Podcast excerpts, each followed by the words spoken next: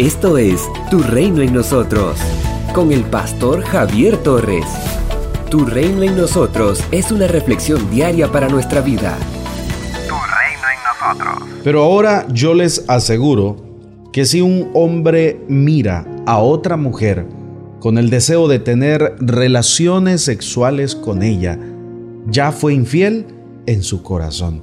Este es el segundo contraste o la segunda antítesis que Jesús presenta y tiene que ver con el mandamiento de no sean infieles en el matrimonio. Éxodo capítulo 20, verso 14 y Deuteronomio capítulo 5, verso 18. En otras versiones se traduce como no adulterarás. Una vez más, el Señor afirma que el pecado se origina en el corazón, es decir, en la mente, en el pensamiento. El mandamiento apunta a mantener la fidelidad, el respeto y la permanencia del matrimonio. El hecho de que Jesús haya dicho que si un hombre mira a otra mujer, no significa que solo se aplica al varón. Es un mandamiento para hombre y mujer. De modo que podemos decir que cuando una mujer mira a un hombre para codiciarlo, ya adulteró con él en el corazón, en la mente, en el pensamiento. La ley prohibía no solo el adulterio, sino codiciar la mujer o la mujer codiciar al prójimo. Éxodo capítulo 20, verso 17 y capítulo 5 de Deuteronomio, verso 21. También para hablar de la infidelidad del pueblo a Dios, se usa la imagen del adulterio. Cada vez que la nación fue tras ídolos, cada vez que la nación violó la ley de Dios, dejó a un lado el pacto o alianza con Dios. Los profetas dicen que cometían adulterio. Oseas, por ejemplo, nos habla claramente de la infidelidad de Israel a Dios y resalta el amor de Dios para con un pueblo infiel. A pesar de que la nación le fue infiel, el Señor siguió siendo fiel a ella. La siguió amando.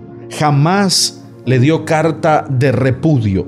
Por su naturaleza, Dios es siempre fiel, siempre genuino y siempre verdadero. Luego, Jesús usa la hipérbole para indicar que es mejor sacrificar algo valioso si mantenerlo conduce a pecar. No podemos tomar de forma literal lo que Jesús dice, pues una persona podría sacrificarse y sacarse el ojo derecho creyendo que ya con esto se liberó de sus malas inclinaciones, pero puede seguir mirando con malos deseos con el ojo izquierdo. Lo que Jesús quiere enseñarnos es que ante la tentación es indispensable que seamos radicales. Hay que tomar la decisión de cortar de raíz todo aquello que produce inducirnos a pecar. Hay cosas buenas que pueden guiarnos a cometer actos pecaminosos. Todo aquello que nos sea ocasión de pecar, debemos llevarlo cautivo a la obediencia de Cristo. Segunda a los Corintios capítulo 10, versículo 5. Cada tentación que llegue a nuestra mente debe ser sometida a la voluntad de Cristo, en vez de acariciarla.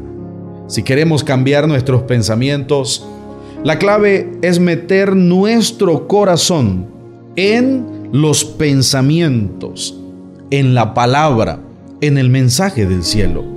¿Cómo lo logramos? Permitiendo que la palabra del Señor habite en abundancia en nuestros pensamientos. Colosenses capítulo 3, versículo 16. Si queremos salir victoriosos de la tentación, debemos evitar dialogar con ella y aceptemos de una vez por todas la ayuda de nuestro Dios para derrotarla. Primera los Corintios capítulo 10, versículo 13. Somos una iglesia llamada a establecer el reino de Jesucristo en Nicaragua. Nuestra misión es predicar las buenas nuevas de salvación a toda persona, evangelizando discipulando y enviando para que sirva en el reino de Jesucristo. IRSA, transformando vidas. Tras 13 años de ministerio continuo, estudios en psicología, diplomado y maestría en teología, sirviendo a Dios y a las personas, el pastor Javier Torres continúa compartiendo el mensaje de Jesucristo. Esto es Tu Reino en nosotros. Para que recibas esta reflexión diaria en tu celular, puedes escribirnos un mensaje al WhatsApp 8588-8888. Síguenos en las redes sociales. Visita www.javiertorres.com. Encontrarás reflexiones, devocionales y publicaciones del pastor Javier Torres que transformará tu vida. Tu reino en nosotros.